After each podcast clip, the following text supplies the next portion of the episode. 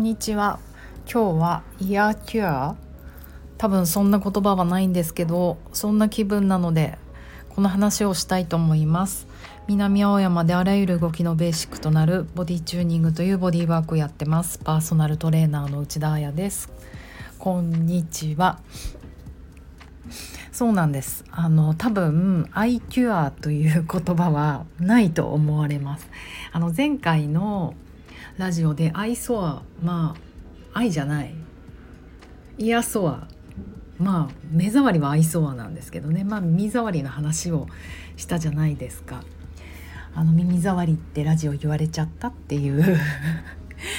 であのー、なんか、まあ、さらにちょっと一個事件が起こってそんな話をしたいなと思ったんですが今日は大丈夫。いいは超ハッピーな話です。本当私の心が治療された癒された話だったのでいやなんとかにしたいな。いやコンフィ。いやなんかなんとかと思ったんだけどイヤーキュアって韻も踏んでるじゃないないですか。イヤーソアイヤーキュア。もう常にあのラッパーを目指してる私としてはこういうの大事なので勝手に言葉作りました。えっとですねまずなんと今朝またお手紙が届きました。もうドキドキですよね。私もうわ手紙来てるって思った時になんかやっぱ開くのにドキッとする。もうねこういうの悔しいっすよね。こういうの影響を受けてるんですよね。トラウマってるんですよね。まあ行ってみましょう。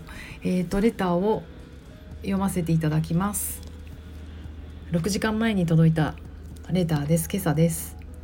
えっ、ー、とあやさんこんにちは。私は眠りのためのボディスキャン。これは永久保存だわ。と思っていていいねしてありました。そのリンクを母に送ったのです。その感想を共有させてくださいね。あやさんのガイドを聞いていたら動いていないのに普段よりも足先が温まってきた。手の位置の指示がなかったのですいません。とりあえずお腹の上に置いたら腸が動き始めたそうです。そしてその後なんとなく自分の人生を振り返り思い通りにいかなかったこともあるけれど本当にいい人生だったという気持ちに包まれたとのこと。うわなんかもう泣いちゃうよねこれ。こんなことを考える時間を持つことがなかったので自分でも驚いたと言っていますあやさんに連絡する方法がないのでよろしくお伝えくださいと言われました。85歳の母からこんな話が聞けたのもあやさんのボディスキャンのおかげ。ちょうど4日前の会話だったのにすぐにメッセージできなくてごめんなさい。心から感謝していますと。いやふるふるふるえる泣いちゃう。うん。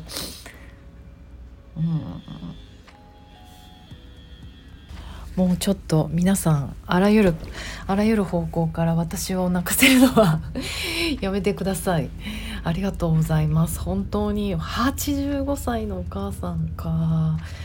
なんかもう全てにおいて私も感謝でしかなくまずあのボディスキャン喜んでいただけて本当嬉しいです。それをいいねと思っていただいてさらにねそれをねおか大切なお母さんにまで送ってくださるなんてあのー、本当嬉しい以外の何者でもない。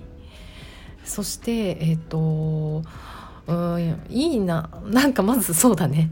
えっ、と腕のね すいません腕の置き場の誘導がなかった。お母さん鋭いかも。ごめんなさい忘れてました。あの腕は床の上かお腹の上。いいと思います。合ってる。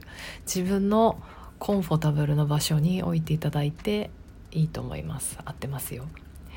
そう。なんかあのまずお母さんの感性も素晴らしいというかもう人生の先輩じゃないですか。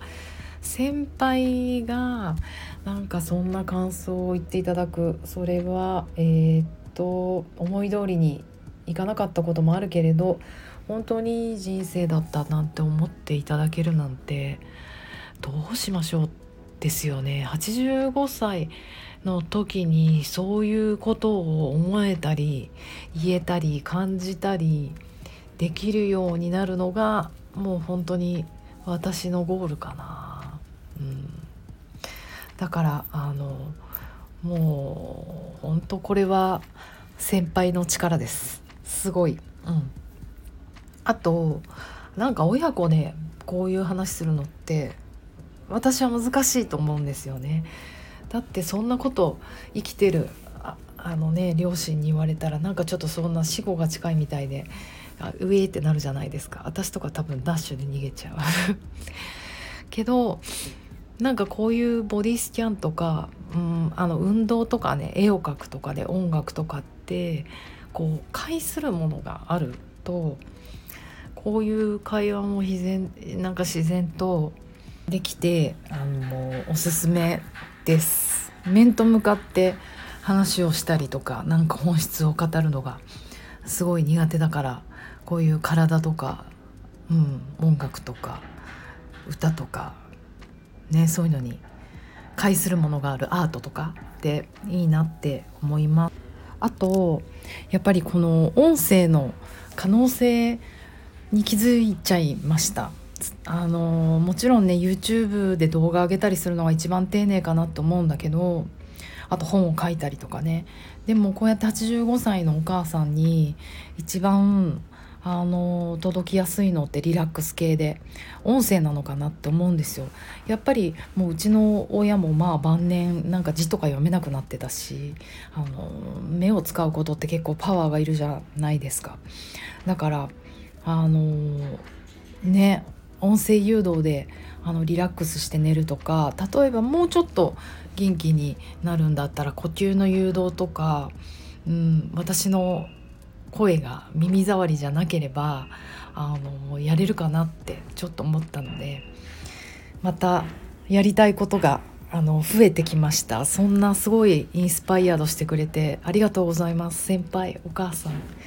そしてあの娘さんあの本当あのあお姉さんだと思いますがありがとうございます。すごい元気になりました。やりたいことがまた出てくるなんて欲深いですね私も。近々やってみますね。あの上げてみます。あと今ちょうど触れるモジュールっていうものを来週やろうと思ってるのでその教科書を書いていてオキシトシンのあのことをもう一回今復習してたのでまさにこれってもうオキシトシンだなって思ってオキシトシンってまあいわゆる愛情ホルモンって言われるものなんですけど赤ちゃんお母さんが赤ちゃんを触った時に出るホルモンとか妊娠の時に出るホルモンなんて言われてたんですけどあのもちろん男性も出る。女だけのものでもない。でもあのさらに人を思うだけでも出るっていうことがだいぶ研究によって高橋徳先生っていうあのすごい大学の院長先生とか結構いっぱい本出してるんですけどあの人をね思うだけであのそのオキシトシンというホルモンって出てくる。だからあのももちろんね愛されることで出るホルモンオキシトシンなんて言うじゃないですか。だからお母さんの対する愛情をいっぱい受けてる子供はそのオキシトシンがあのすごくいっぱい出て、まあ、幸せに育つなんて言われてるんですけどあの愛されるだけじゃなくてこあの愛すだけでもほ、うん、奉仕するその人のことを思う。よくこう瞑想自己の瞑想だけじゃなくて利他。うん他者慈悲か。慈悲瞑想とか言うんですけどね。あの他者のためにお祈りしたりすることがある。瞑想したりすると。で私その初めこのオキシトシンのことを知らないでなんで他人のために瞑想しなきゃいけないのって思ったし何よりもなんかそんなに私は嫌なやつじゃないんですけど あの誰かにそんなことをされることの方がちょっと怖いなって思っちゃうんですよ。なんか知らない間に私のこととか勝手にお祈りしないでとか。わかんない。なぜかこう自立心のなんか亡霊に取りつかれてるんですけど子供の時から。まあそれはそれで私の問題なんですけどね。そう。だけどそのオキシトシンっていうものの存在人を思っても出る他者から思われても出るってものを知ったらなんか人の行為を素直に受け取れるようになった。あこの人応援してくれてる私を。きっと幸せな気持ちになってるんだろうな。すいません。ちなんか今日の話の時にすべき話じゃなかったかもしれません。ずうずしくてすいません。でもなんか私もこうねラジオであのいろいろ話してる時はきっとこのオキシトシンを発してるんじゃないかなと思ってあ、うん、やっぱりあの人のためにやってるわけだけにやってるわけではなくて本当自分のためになってるってことを言いたかったのでこの話をしました。なんか変な意味になってたらすいません非常識なやつだと思ってください。でもこのオキシトシンの対抗するホルモンとしてパゾプレッシン合ってるかな？パゾプレッシンっていうのがあってパゾプレッシンがいっぱい出るとやっぱり攻撃性が生まれてくるのですよ。だからなんかいろいろ他者をね攻撃したくなったりあのまあいろんなことしたくなる人はそっかオキシトシンが足りなくてパゾプレッシンがいっぱい出てるんじゃったな大変だなって思うようになるとなんか自分もなんかね、うん、なんかこう感情的にならないであの存在してられるのかななんて思ったりします。ということで皆さんあの今日もオキシトシンを出したり出されたりしてあのいい午後をお過ごしください。では私もそろそろレッスン行ってきます。そして本当にありがとうございました。皆さんのおかげで生きてられます。では。